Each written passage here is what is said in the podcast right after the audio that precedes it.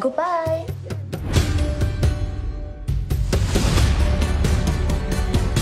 Welcome to the Taj, home to statesmen and celebrities for over a century. Remember always, here at the Taj, We hope you'll have a good stay. guest is God. Oh, look at that. It's amazing. There's a whole nother room back here. Let's move.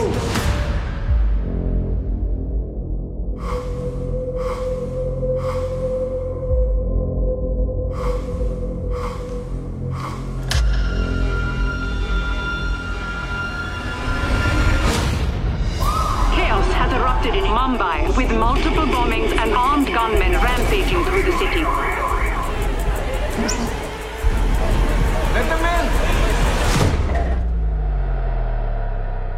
Look, I don't think you understand. There's been an attack and we're not safe.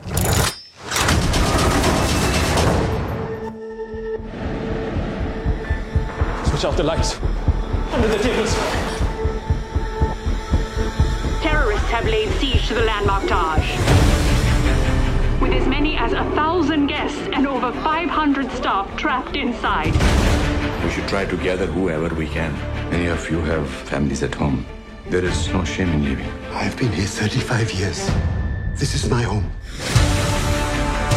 You don't know how many there are, where they are. Local police are simply not trained to deal with attacks of this magnitude.